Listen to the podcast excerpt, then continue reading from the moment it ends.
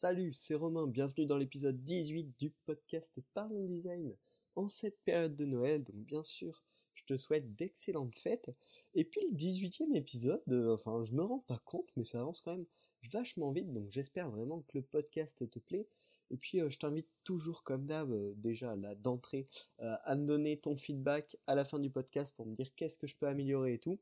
Et aujourd'hui dans cet épisode, on va parler d'utiliser les sons euh, en web design, donc les, effets sonores, les fichiers audio, euh, dans le design de site web.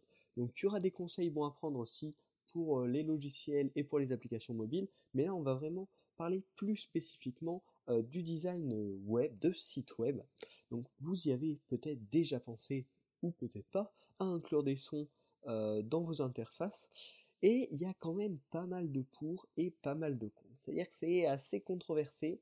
Euh, du coup, ce que je te propose, c'est qu'on voit ça ensemble dans cet épisode du podcast, qui va probablement être un peu plus court que les autres.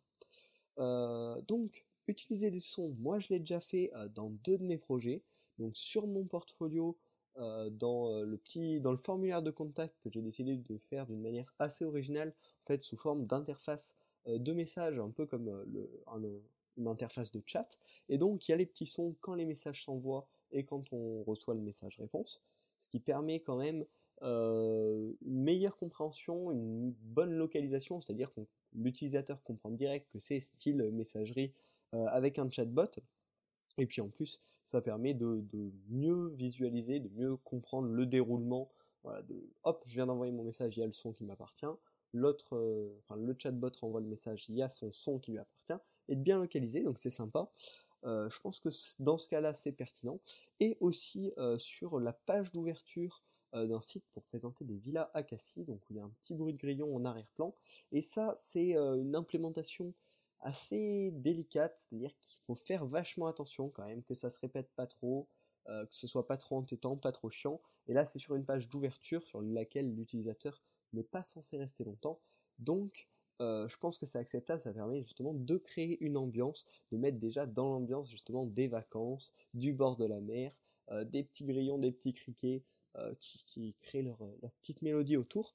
Donc voilà, là je pense aussi, ça peut être une bonne utilisation, mais c'est quand même une utilisation assez complexe de laquelle on va débattre. C'est probablement pas adapté à tous les projets, et on va donc voir dans quel cas les utiliser. Donc déjà, les pour pourquoi vous, vous irez mettre des sons, enfin, pourquoi vous avez la possibilité et pourquoi un jour vous le ferez probablement, de mettre un son euh, dans une de vos interfaces web. Donc comme je vous en ai parlé euh, pour, le, le site la Devilla, euh, ça permet de créer une ambiance forte. C'est-à-dire que si vous parlez d'un sujet autour de la mer, vous pouvez mettre des bruits de vagues qui vont directement immerger l'utilisateur, le visiteur dans cette ambiance, dans un lieu dans une, un état d'esprit un peu. Euh, ça peut être l'état d'esprit vacances, ça peut être si c'est orageux, un état un peu euh, pas stressé, mais où il y a, y a, une certaine pression, il y a un certain danger qui rôde. Donc ça permet vraiment euh, les sons, ça nous entoure toute la journée, on y fait tout le temps attention. T'entends un bruit de voiture, tu sais que tu dois te méfier. Euh, t'entends un bruit d'oiseau, bah tu, tu, peux regarder. T'entends euh, un, un, bruit fracassant, tu fais attention. T'entends un bruit doux, ça te calme, ça te détend. Euh, je sais pas si j'en avais pas déjà parlé d'ailleurs d'un truc un peu comme ça. Euh, donc ouais, que les sons transmettent vraiment une émotion, un état d'esprit. Et donc rien que pour ça, ça peut être assez intéressant à les utiliser. En plus, euh, le second point qui là se rapproche plutôt de l'exemple sur mon portfolio des messages, ça peut accompagner, voire remplacer une animation visuelle. Euh, les animations, comme vous le savez probablement, comme vous en êtes probablement déjà rendu compte, ça aide vachement l'utilisateur à comprendre l'interface, à comprendre ce qu'il se passe, euh, quand il clique là, qu'est-ce que ça fait, et le son peut aider euh, à, à, ce que l'utilisateur comprenne, comme dans le cas des messages. Un bruit d'envoi de message, la plupart des utilisateurs y sont habitués et comprennent ce qui s'est passé. Donc voilà, ça peut accompagner et aider l'expérience utilisateur, la compréhension de ton interface. En plus, comme tu l'as probablement remarqué, c'est assez peu utilisé. Donc ça permet de faire un marqueur identitaire fort et un petit côté émotionnel. Je t'en parle pas mal dans les derniers podcasts du design émotionnel, du petit côté qui claque, qui va faire qu'on se souvient de ton site à toi euh, plus que des 10 autres que l'utilisateur a visité dans, le même type de recherche. Et ça, c'est vraiment un avantage. Sur, sur les applis, etc., c'est quand même plutôt utilisé. Mais sur le web, c'est assez rare, ou plutôt sur des sites à vraiment forte identité. Donc finalement, oui, l'utilisation du son, ça peut être en plus de la création d'une ambiance et de l'accompagnement dans la compréhension de votre interface, un élément identitaire fort qui va permettre vraiment d'identifier votre site et de le démarquer des autres. Ensuite, le dernier point positif que j'ai repéré, c'est que c'est quand même une habitude liée au mobile. Et donc ça peut être en continuité, par exemple sur une interface où il y a une application mobile, un service web et peut-être un service sur la télé ou n'importe quoi, d'avoir une certaine continuité dans l'interface avec des sons qui, qui sont récurrents, qu'on retrouve dans les différentes interfaces pour les mêmes actions bien évidemment. Et donc, comme je vous en ai parlé pas mal aussi dans les derniers podcasts, d'avoir une certaine consistance dans votre design, dans votre interface, toujours pour consolider en fait cette, image du produit, oui, oui, tout simplement, cette identité, et donc tout en facilitant forcément la compréhension de l'utilisateur. Donc bon, là on a fait les pour. Euh, je pense que ça vous a pas mal motivé, mais attention, bien sûr, euh, ce n'est pas tout beau, il y a aussi pas mal euh, de, raisons d'être contre l'utilisation des sons sur les sites web. Donc le premier déjà, c'est le chargement. Parce que forcément, si vous incluez des sons, ça va prendre du temps de charger le fichier audio, donc du, réseau tout simplement, et donc pour les connexions lentes, ça peut être un problème.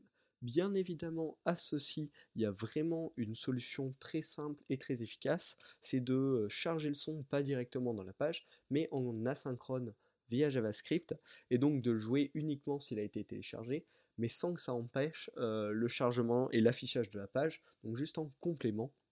Donc ça, c'est un problème relativement mineur que les développeurs pourront gérer très simplement. Ensuite, le deuxième souci qui là est tout de suite plus gênant, c'est que si l'utilisateur a coupé le son de son ordinateur, il n'entendra bien évidemment aucun son. Et du coup, ça devient inutile. Ce qui fait que le son, euh, autant tout à l'heure j'expliquais que dans les pour ça pouvait être utilisé pour accompagner ou remplacer une animation visuelle, mais dans ce cas-là il ne faudra donc pas en tenir compte, ça ne pourra donc pas totalement remplacer une animation visuelle, mais juste être un petit complément identitaire, euh, ce qui réduit euh, fortement l'utilité d'utiliser un son si l'utilisateur ne l'entend pas. À l'opposé, mais un gros problème toujours, si l'utilisateur a le son au maximum et que le, votre, votre bruitage euh, devient gênant, très fort, ça peut, ben oui, tout simplement nuire à l'expérience utilisateur qui va être, euh, euh, comment dire, choqué par, par l'apparition du son sur votre site alors qu'il n'était pas prêt, et ça peut ben, bien sûr diminuer donc le, bien-être de, sa, de, sa, de son expérience sur votre site et donc le faire quitter probablement plus rapidement. Donc pour ça, la solution, encore une fois, il y en a une, c'est de bien faire attention euh, au, niveau sonore de vos fichiers audio, de bien les réguler, afin que euh, même si l'utilisateur a son son euh, de son ordi au maximum, ça ne le gêne pas et ce ne sera pas trop fort. Mais ça peut être un problème qu'il faut bien prendre en compte lorsqu'on utilise des sons dans le web design. Ensuite, le dernier problème, c'est qu'il doit être en parfaite synchronisation. si le son euh, arrive une demi-seconde après le clic ou après une animation, ça devient juste incompréhensible et totalement euh, contre-productif. C'est-à-dire qu'au lieu de améliorer la compréhension de l'interface et l'expérience utilisateur, ça va juste créer euh, une, illogicité, je ne sais pas si ça se dit, mais une, une, perte finalement dans l'interface et une incompréhension de ce qui se passe. Donc il faut que niveau technique, niveau réalisation et exécution, tout ça soit parfait. Donc voilà, on a vu qu'il y a pas mal de pour, ça permet notamment donc finalement euh, de, créer vraiment une image et d'avoir un petit bonus qui, donne une identité, qui marque l'utilisateur, mais euh, en cas notamment de problème de son par rapport à l'ordinateur de l'utilisateur, ça peut devenir très gênant pour lui. Et niveau technique, il faut assurer afin que l'expérience ne soit pas dégradée. Donc finalement, dans quel cas euh, est-ce qu'utiliser un son être utile. Donc déjà, la première, celle qui me semble vraiment la plus importante, c'est sur les micro-interactions.